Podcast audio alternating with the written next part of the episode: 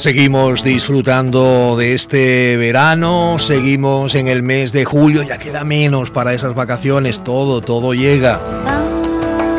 Como esta sección, cada semana aquí en Cope Campo de Gibraltar, Costa del Sol, Ecología en la Frontera, de la mano de Juan María Arenas. Él es doctor en Ecología, Conservación y Restauración de Ecosistemas, divulgador y comunicador científico. ¿Cómo podemos encontrarlo? Pues tiene una web profesional www.jmarenas.com.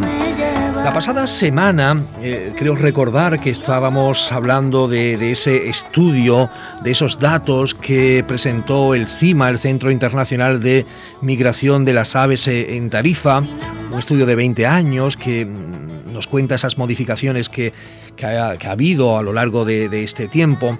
Y hablábamos del cambio climático, el cambio global, eh, las definiciones se han cambiado. De todo ello vamos a hablar con Juan María Arenas, que ya está aquí hoy aquí con nosotros. Eh, Juan María, ¿qué tal? Buenas tardes. Buenas tardes, Antonio, ¿qué tal? Bueno, eh, era tema de alguna forma que teníamos que, tratar porque salía ¿no? el pasado Sí, en el pasado, en el pasado programa. Fue el jueves. Eh, sí, sí, en el pasado programa que estuve aquí un jueves. Sí, tratamos, porque estuvimos hablando de, la importancia de poner los estudios en, no local, sino llevarlos a estudios más macro, más, más a escalas más amplias. Y, también quería comentar eh, diferentes eh, definiciones que se hicieron ahí en esa entrevista que le hiciste al técnico responsable de este Pablo Reyes. a Pablo Reyes. Y, decidimos dejarlo y dije, bueno, si quieres lo dejamos para la siguiente semana porque se nos fue el tiempo hablando de otros temas, yo creo que tan interesantes. Y dijimos, venga, lo dejamos para la siguiente semana y, nada, y sí que me gustaría, ¿no? Sí que me gustaría puntualizar porque muchas veces... ¿Por qué se hablaba antes de, cambio climático? Antes se llamaba, antes lo primero se empezó a hablar de calentamiento, global, o calentamiento climático. Claro, eh, se dejó de hablar de calentamiento y los científicos empezaron a hablar de cambio. Por lo de la capa de ozono, ¿no? Bueno, es verdad que la Tierra se estaba calentando, pero no estaba claro que, el calentamiento general que se está produciendo en la Tierra vaya a desembocar en todos sitios en más temperaturas.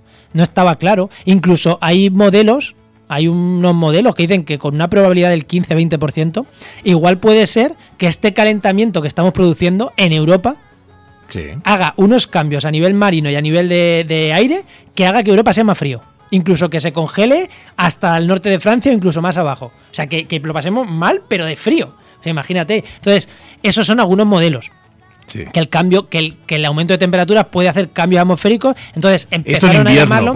no, no, incluso, incluso en verano, o sea, que, vayamos a unas glaciaciones.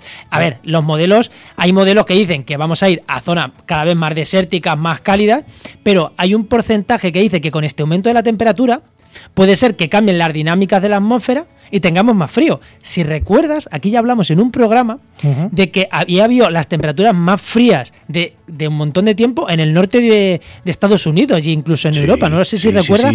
y, decíamos, es que igual el cambio climático. Porque el pasado año hubo unos fríos brutales. Igual que... ahora, estas semanas, la ola de calor esta que hemos tenido en junio, ha habido temperaturas muy altas. Por eso, muchos científicos dijeron, vamos a dejar de llamar calentamiento global y vamos a llamarle cambio climático. ¿Qué es lo que se va a producir? Eso sin duda, se está produciendo un cambio climático. En algunos sitios más calor, en otros cambio es global. No, eso es una cosa, cambio climático. Pasa es que también a la vez podemos hablar de un cambio global. ¿Qué quiere decir esto? Cambiamos la palabra, fíjate, climático por global. ¿Por qué? Porque están cambiando cosas a nivel mundial, pero no solo es el clima, Antonio.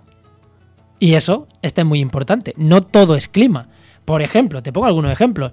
Eh, las costas, antes, antiguamente, tenían unos sistemas dunares que ante olas muy fuertes absorbían, o ante crecidas lluvias muy fuertes, absorbían esa fuerza del mar que ahora se lo comen las ciudades.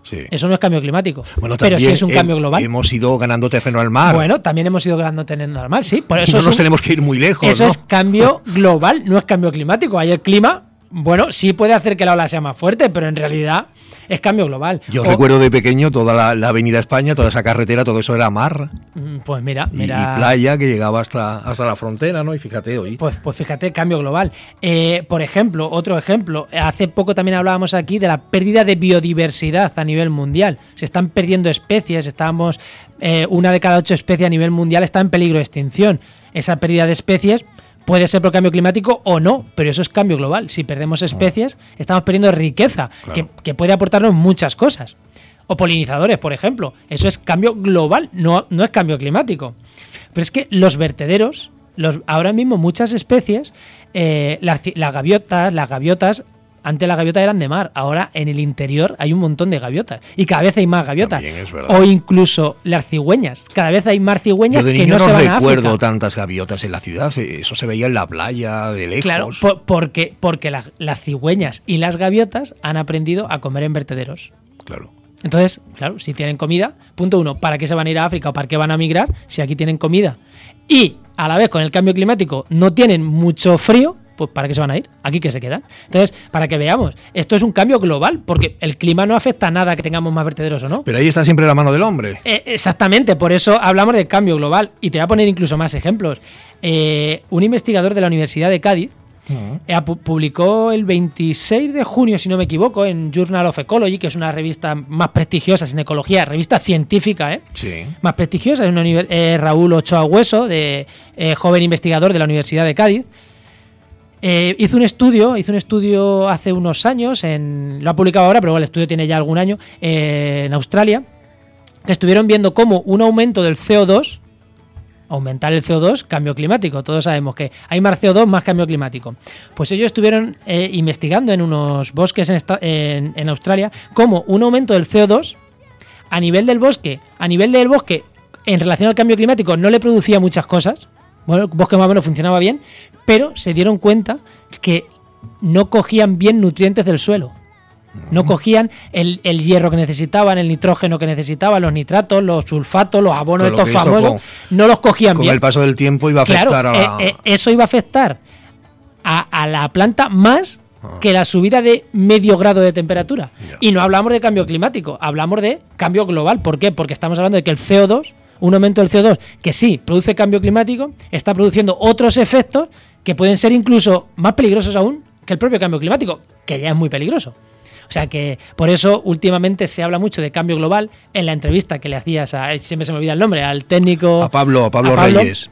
A Pablo, tú hablabas de cambio global o hablabais de cambio global, pero casi siempre os ibais hacia el clima. Y me llamó mucho la atención y dije, pues claro, cuando no conoces estos, estos, estos temas, pues lo fácil es tirar pues hacia el clima. Pero no todo es clima. Es lo que quería que quedara también claro para los oyentes. Sí, que hay muchos factores. Que hay muchísimos factores que no son climáticos y que sí que pueden estar afectando. Por ejemplo, en Alcornocales, un exceso de carga ganadera ya sea mm, doméstica o ya sea eh, ciervo, ya sean otro tipo de, de ungulados, puede estar afectando al, al cornocales, al, al, parque nacional, al parque natural.